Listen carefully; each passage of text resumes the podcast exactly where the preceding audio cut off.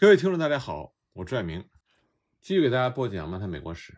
我们接着来讲对于台湾的历史有着重要影响的牡丹社事件。上次呢，我们就说到琉球从台湾生还的十二个人，在时隔七个月之后返回了他们的故乡。那么，为了处理废藩置县手续而被派往琉球的鹿儿岛县的官员，就把这个事件的调查报告上报给了鹿儿岛县的参事。大山纲良，那么大山纲良呢？对这个报告书反应过度，他就向日本政府提出要政府出兵，要求借用军舰去讨伐台湾的原住民。偏偏这个时候正赶上日本政府中提倡征韩论的西乡隆盛等人下野，为了消除士族们的不满，陆军的西乡从道，相当于国防大臣的山县有朋以及参议大卫仲信等人。他们也支持出兵台湾，但这个时候的台湾属于清朝的领土，如果日本出兵台湾的话，必然在国际法上引起很大的问题。当时注重内政的参议幕府孝允和井上新等人，他们就反对出兵，那么这两派势力呢，就陷入了僵持。那么察觉到日本明治政府情势不稳的琉球王府，因为本身他从明朝开始。就是由中国皇帝册封国王，并受其庇护。他们害怕这种和中国间的册封关系发生变化，所以呢，就派遣了特使前往鹿儿岛县，向东京恳求，请不要进行制裁。可是琉球方面的意见根本就没有人在乎。对于我们大部分中国人来说，我们认为琉球人，也就是现在的冲绳人，就是日本人。但实际上呢，在很长的时间，琉球是中国的属国。琉球人并不是日本人。曾经有历史学家就曾经写过，说冲绳人之中，冲绳人指的就是琉球人。冲绳人之中，并没有为了推广自己的信念而烧毁对方城镇、挥舞着武器相向的狂热分子。他们不喜欢争吵，没有调度动员兵力与准备武器的能力，也没有发动战争的习惯。站在这种弱者的立场，无论喜欢与否，他们都是一种温柔和平的融通精神。要知道，身为小国的弱者，琉球王府历代的执政者都是绞尽脑汁，企图在顺应周边强者的情况下，领导自己的国家，并且建构属于他自身的独特文化。他和日本的大和文化是有着很大差异的。那么，日本明治政府就开始和清政府就关于琉球民海南遇害事件展开赔偿交涉，但琉球王府作为当事人，却没有办法直接参与。能给交涉团带来重大影响的，反而是明治政府聘为外交顾问的李先德。我们之前已经多次说到李先德这个人。李先德呢，他是法国人，他是和他的美国妻子结婚之后规划了美国籍，还参加过南北战争。李先德，我们之前说过，他不仅理解台湾的局势，而且呢，精通各种军事事宜和国际法。在1872年到1875年间，李先德他受雇于明治政府。他领取的薪金比大臣等级的外务卿还要高。他在外交和军事方面对日本提供指导，而且日本人也听从他的指导。那么，在琉球民海南遇害事件的交涉中，他和日本的外务卿副岛总臣同行前往北京，在和欧美各国大使斡旋以及制定出兵台湾的作战上，他都是深入参与，甚至可以说，当时在日本最强烈建议出兵台湾的人。就是李新德。面对日本方面所要求的道歉和赔偿，清政府呢就说原住民居住的台湾东侧属于化外之地，也就是说这和清廷的统治无关。如果有兴趣的朋友呢，可以去一下台南市郊的国立台湾历史博物馆，里边展示了多种17世纪起有记录台湾的地图。那么无论是哪一张地图，台湾东半部都是空白的。或者说呢，空无一物。清朝统治的部分止于西半部，所以呢，台湾岛整体看来有如是一张细长的弓。由这些地图呢，我们就可以看到，当时中央山脉所在的山岳部分和今天的花莲县、台东县、屏东县，当时都被视为化外之地。不过，清朝把台湾的东部认为是化外之地的这种看法，它在外交的交涉场合中就显得相当的不严谨。因为正是这种说法，就让台湾东部脱离了清廷的管辖，这正好就给了日本政府出兵台湾的绝佳借口。那么，当外交交涉逐渐的向对日本有利的方向进展的情况下，原本对向台湾出兵采取消极态度的内务卿大久保利通这些人，也开始倾向于通过海外出兵来打破内政上的困境，企图一口气就解决琉球同时从属于日本和清朝双方的这种现状问题。琉球民海南遇害事件发生大约三年之后的1874年，也就是明治七年。大卫仲信和大久保利通在国会就提出了所谓征讨台湾的战略计划。第一个目标在于惩罚原住民，并且定义为避免和汉人发生冲突的局部性战争。同年四月，明治政府决定，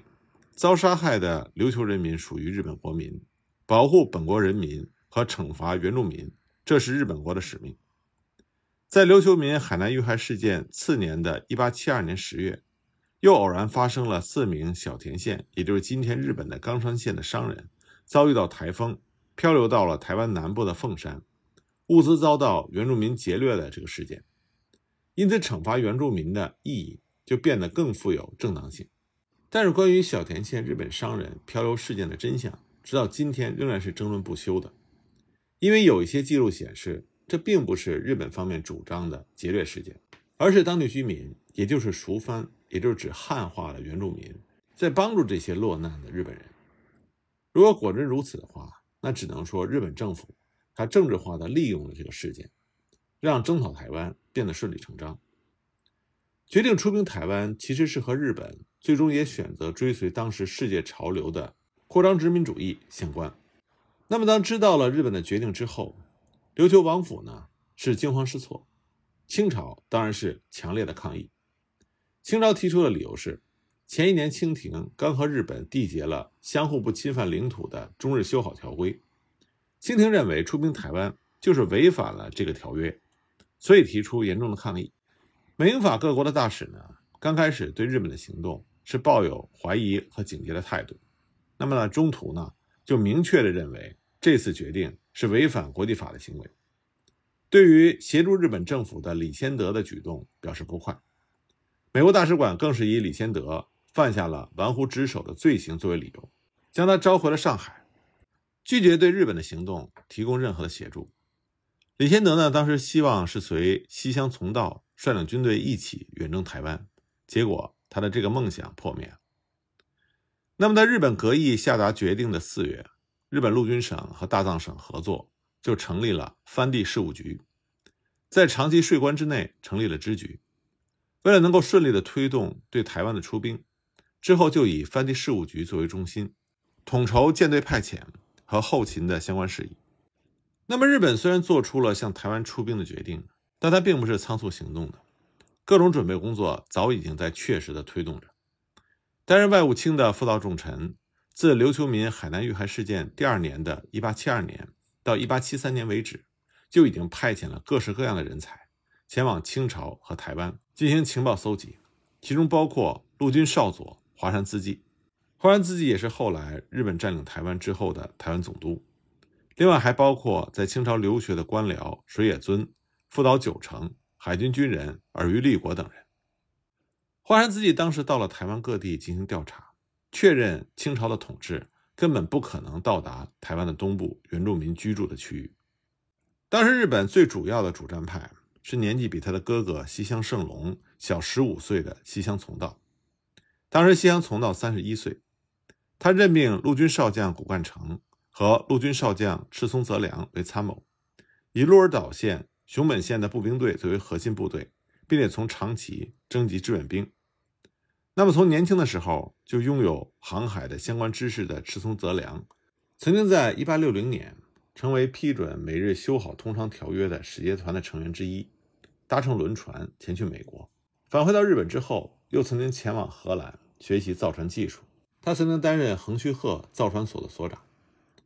赤松泽良本人呢，则因为建造了首艘日本国产的军舰“盘城”而名留日本青史。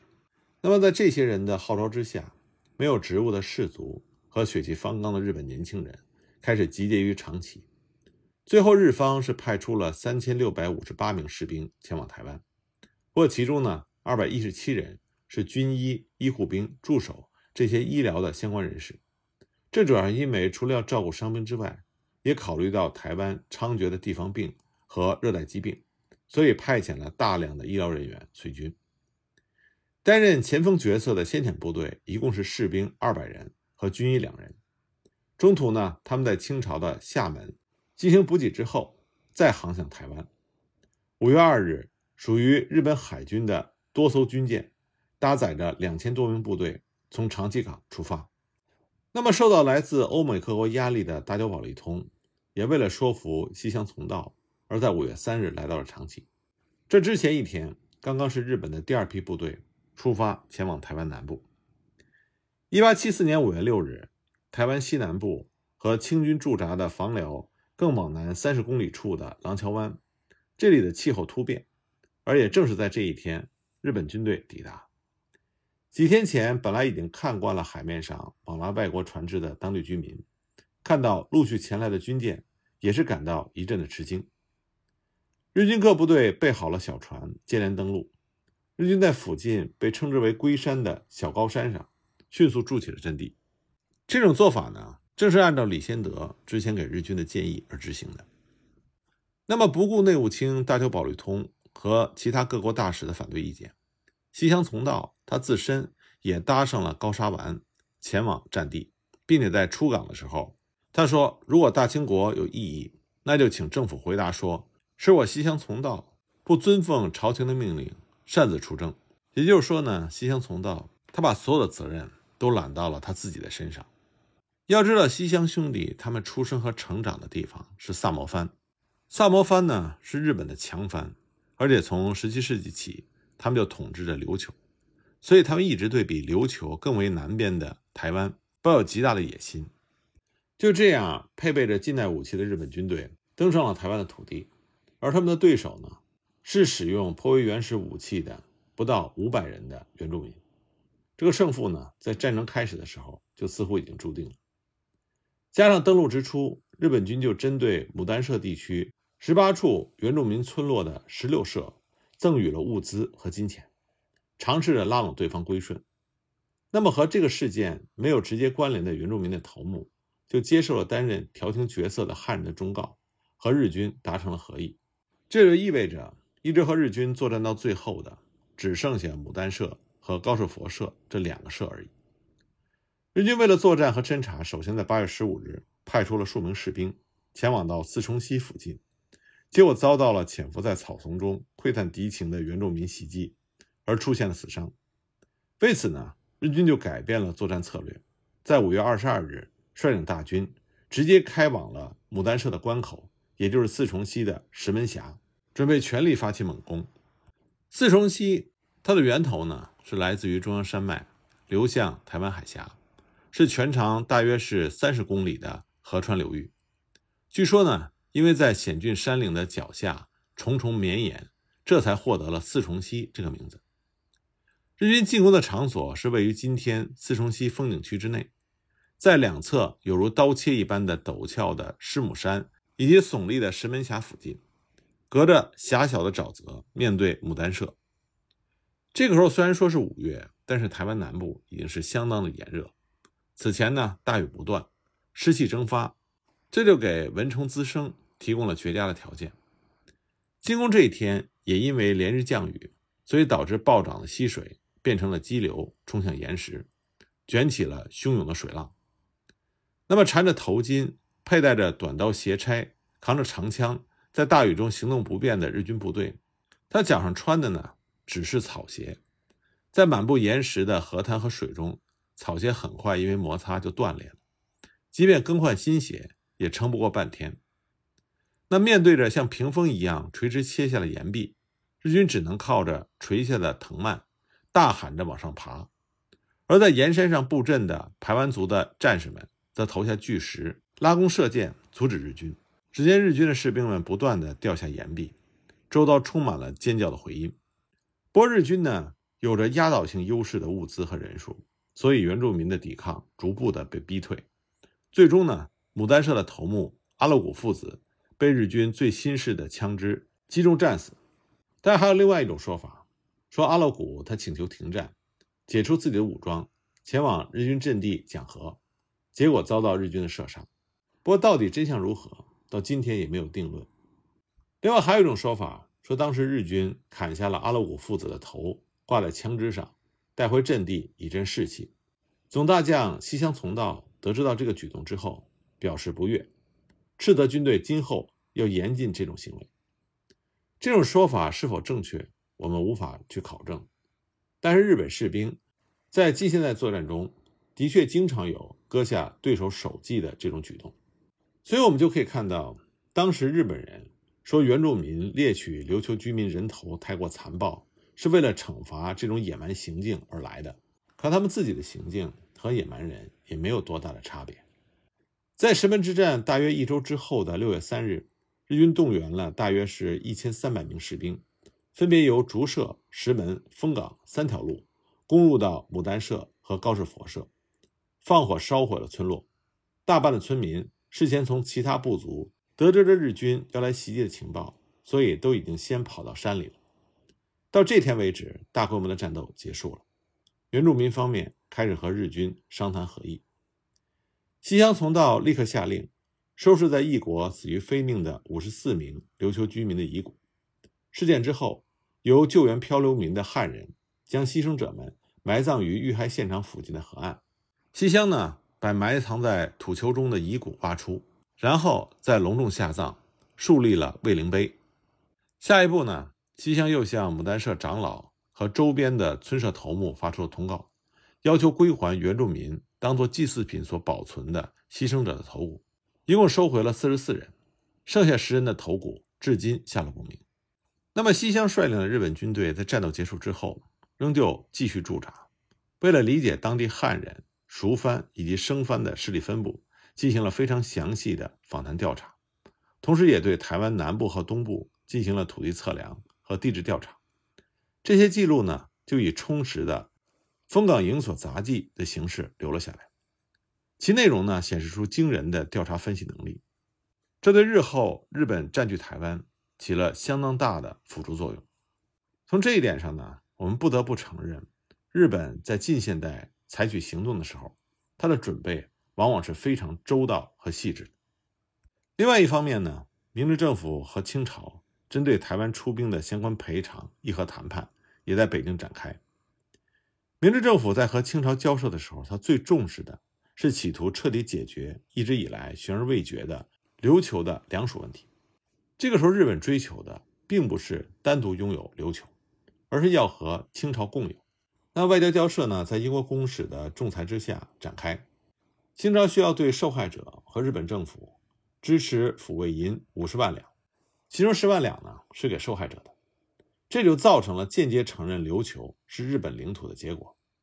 而抚恤银的金额远不及日本投入的战争费用，但是日本赢得的是外交上的胜利，这也给日本带来了不可估量的庞大成果。